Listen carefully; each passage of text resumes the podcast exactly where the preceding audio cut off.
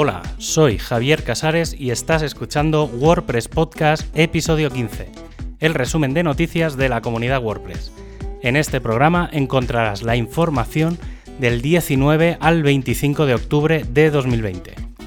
Sin duda es la noticia de la semana y las sospechas comenzaron cuando en, la, en el lanzamiento de WordPress 5.6 Beta 1 no venía la widget screen pues la noticia ha saltado y es esa, que era una de las dos grandes funcionalidades de WordPress 5.6 y también se ha quedado por el camino.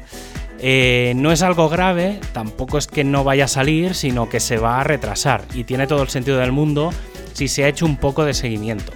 Esta pantalla se planteó como una sustitución de la pantalla actual, pero al final no aporta nada nuevo y me explico, obviamente es un gran paso cambiar los widgets por bloques, pero a nivel usuario no aporta nada, ya que tener un listado de zonas que son simplemente un conjunto de bloques, pero que en realidad no sabes ni dónde van ni cómo van a quedar integrados en el diseño final, sabe a poco. De todas formas, lo que se ha documentado, sin duda, eh, lo que queda más claro y debe ser el objetivo es que los widgets, aunque haya una pantalla específica para gestionarlos fácilmente, deben focalizarse en el personalizador, donde tienes una visión completa de la página y allí sí que puedes decidir incluir una serie de bloques en una serie de zonas específicas eh, que son propiamente los contenidos, es decir, páginas, entradas y contenido personalizado.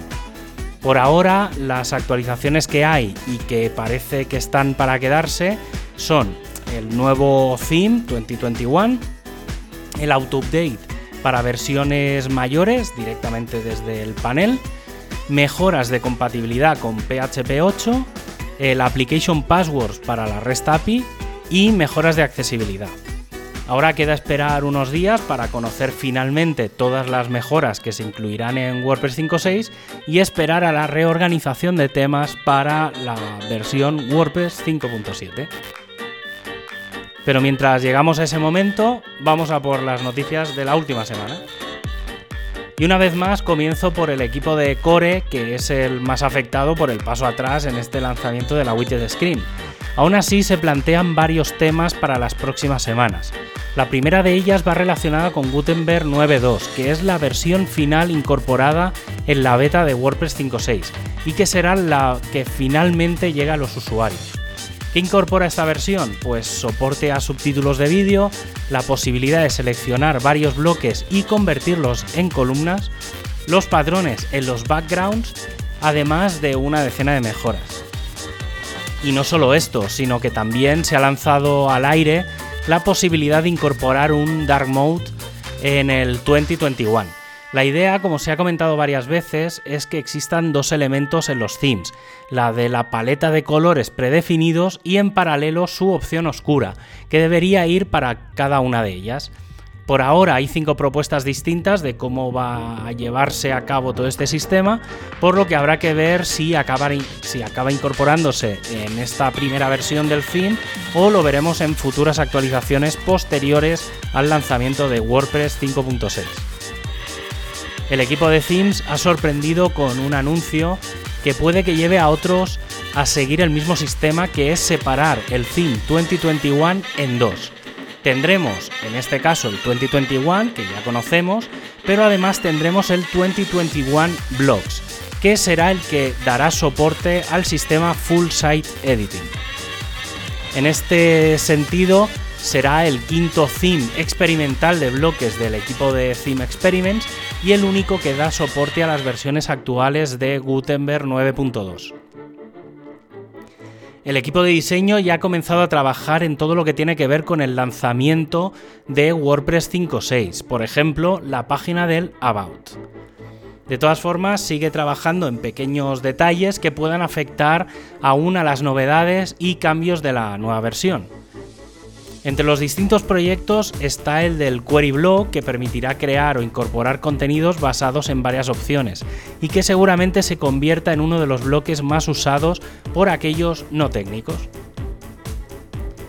El equipo de documentación sigue en su línea de trabajo, por ejemplo, el paso del codex al code lleva el 75% de las clases y el 18% de los hooks.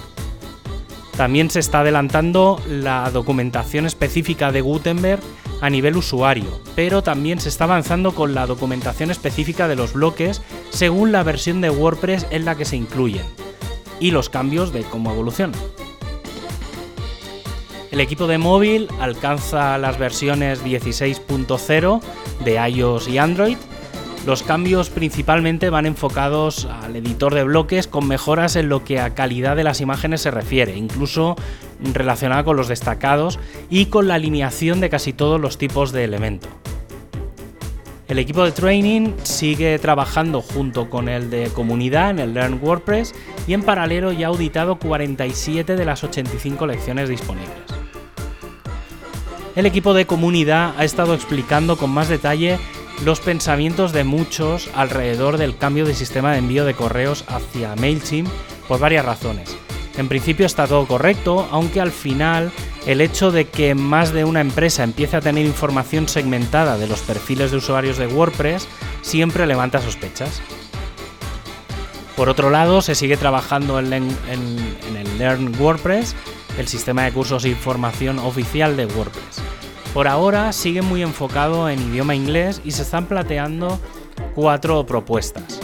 Eh, mantener los workshops y las series tal y como están, crear cursos según vayan saliendo temas concretos, usar las lecciones como grupos de workshops y crear juegos y preguntas al final de cada lección.